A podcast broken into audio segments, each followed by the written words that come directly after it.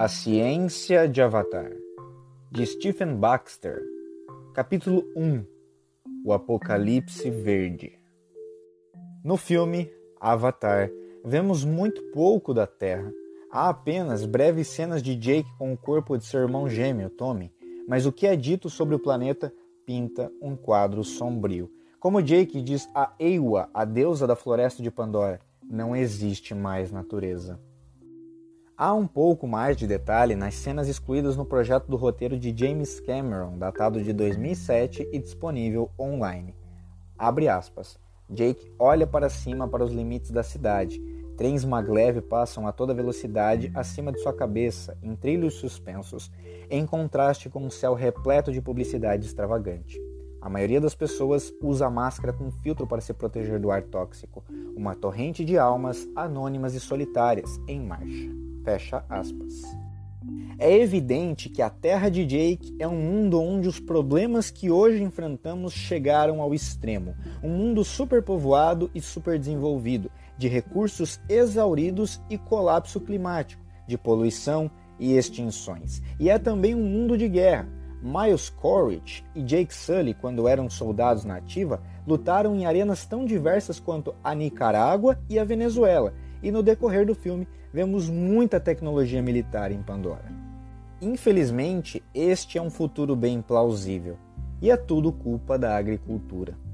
10 mil anos atrás, todos os seres humanos neste planeta viviam de forma muito parecida à dos Navi, caçando, pescando e colhendo frutos em meio à imensa natureza selvagem.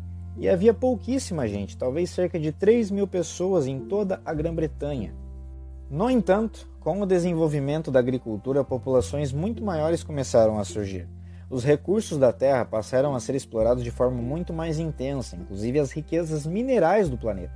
Iniciamos esse processo abrindo minas profundas para extrair o melhor sílex escavando veios de calcário com machados de osso de rena.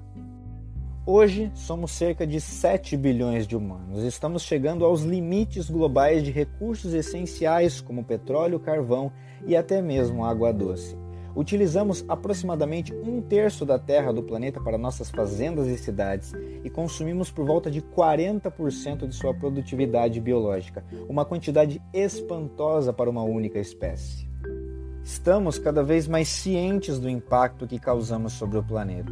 Existe intensa controvérsia sobre o quanto da mudança climática que parecemos estar sofrendo é causado pela ação humana. E não sabemos ao certo se os impactos futuros podem ser evitados caso mudemos nosso comportamento. Creio que seja justo mencionar que alguns cientistas ambientais acreditam que os seres humanos vêm afetando o clima desde a Revolução Industrial, ou até antes. Outros permanecem céticos. Entretanto, se a mudança climática é ou não causada pela interferência humana, suas evidências estão à nossa volta, e notícias alarmantes sobre os sistemas de suporte da vida no planeta, dos quais todos dependemos, se tornaram familiares demais. Quão ruim é a situação e quanto pode piorar não é uma pergunta fácil. A maneira como os elementos do ambiente interagem entre si é pouco compreendida, e é irônico que apenas agora comecemos a entender a biosfera, justamente quando ela está começando a entrar em colapso. No entanto, em 2009, uma equipe de especialistas em meio ambiente e ciências da Terra do Instituto Ambiental de Estocolmo, na Suécia, produziu um mapa sistemático dos sistemas naturais de suporte de vida no planeta, para verificar o quanto já os afetamos e até onde podemos ir antes que nossa própria sobrevivência seja ameaçada. O exercício foi uma avaliação comparativamente imparcial do ponto em que estamos e para onde vamos a equipe conseguiu definir nove dimensões, cada uma delas com um limite estimado de segurança.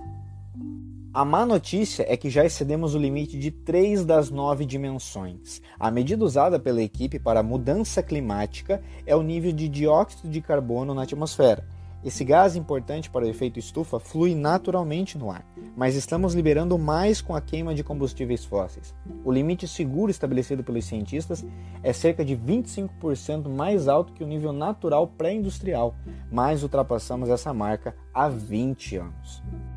Nosso impacto sobre a biodiversidade é medido pelas taxas de extinção, que excedem bastante a taxa natural de controle.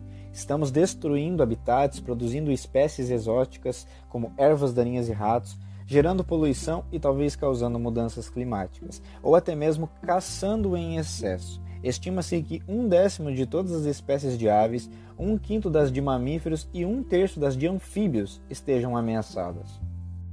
Sabemos que os ecossistemas dos quais dependemos, comunidades naturais de plantas e animais, necessitam da biodiversidade, mas não sabemos quanta biodiversidade eles podem perder antes de entrarem em colapso, como aconteceu nas grandes extinções do passado, por exemplo, com a queda do asteroide que extinguiu os dinossauros. O ciclo do nitrogênio traz um problema identificado há relativamente pouco tempo. O nitrogênio é essencial para todos os seres vivos, mas apenas uma pequena proporção do estoque do planeta está numa forma utilizável. Estamos removendo do ar uma quantidade grande demais, quatro vezes mais, e fixando-a por meio da fabricação industrial de fertilizantes, de agricultura ineficiente e outros processos nocivos à biosfera. A notícia não muito boa é que parecemos estar chegando ao limite em três outras áreas. Estamos usando uma quantidade grande demais das reservas de água doce disponíveis no planeta. Cerca de um quarto dos rios já não chega aos oceanos em pelo menos parte do ano. Estamos destinando um excesso de terras para o uso humano, como plantações e desenvolvimento urbano, e como resultado vamos perdendo os serviços ecossistêmicos produzidos por florestas, pradarias e áreas úmidas, como renovação do ar e estabilização do solo. O aumento da acidez dos oceanos é um outro problema que só recentemente identificamos. A acidez acaba matando organismos como os corais, e um oceano menos fértil é menos capaz de absorver dióxido de carbono do ar. Em outras duas áreas, o conhecimento é fragmentado demais até para estabelecer limites. A carga de aerosóis, a liberação de fuligem, sulfatos e outras partículas no ar em decorrência de processos industriais e queima de vegetação, e a poluição química. Nesse último quesito, o impacto de alguns poluentes como o DDT está controlado, mas o efeito de outros é desconhecido. Ao menos ainda há tempo para recuperação em todas as dimensões. E na verdade, há boas notícias. A última dimensão é a redução do ozônio atmosférico, uma questão ambiental com um final relativamente feliz. Em 1982, cientistas britânicos descobriram uma redução na espessura da camada de ozônio na estratosfera sobre a Antártida. Essa forma reativa de oxigênio protege a superfície da Terra da radiação invisível, mais letal, do Sol. O químico Paul Crutzen e outros confirmaram que os culpados eram os CFCs, os compostos de clorofluorcarbono que eram usados em latas de spray, geladeiras e no isopor. Depois de serem liberados na atmosfera, os CFCs eram decompostos pela radiação solar e liberavam cloro livre que reagia com o ozônio, removendo esse isótopo do oxigênio da camada estratosférica onde ele se acumula. A vida na Terra evoluiu sob a proteção da camada de ozônio e não tem nenhuma proteção natural contra os raios ultravioleta do Sol. Se a camada de ozônio tivesse colapsado totalmente, deixando o mundo ser atingido em cheio pela radiação solar, os seres humanos teriam sido vítimas de câncer de pele e catarata, e ecossistemas inteiros seriam danificados. No entanto, o perigo foi reconhecido a tempo. Em 1987 foi assinado um protocolo banindo o uso de CFCs, a redução do ozônio foi detida e Crutzen e outros cientistas dividiram um prêmio Nobel. Pelo menos esse exemplo demonstra que somos capazes de ação coordenada numa escala global para evitar as ameaças que enfrentamos. Mas e se falharmos, como parece ser o caso no futuro de Avatar? A que ponto essa situação pode chegar?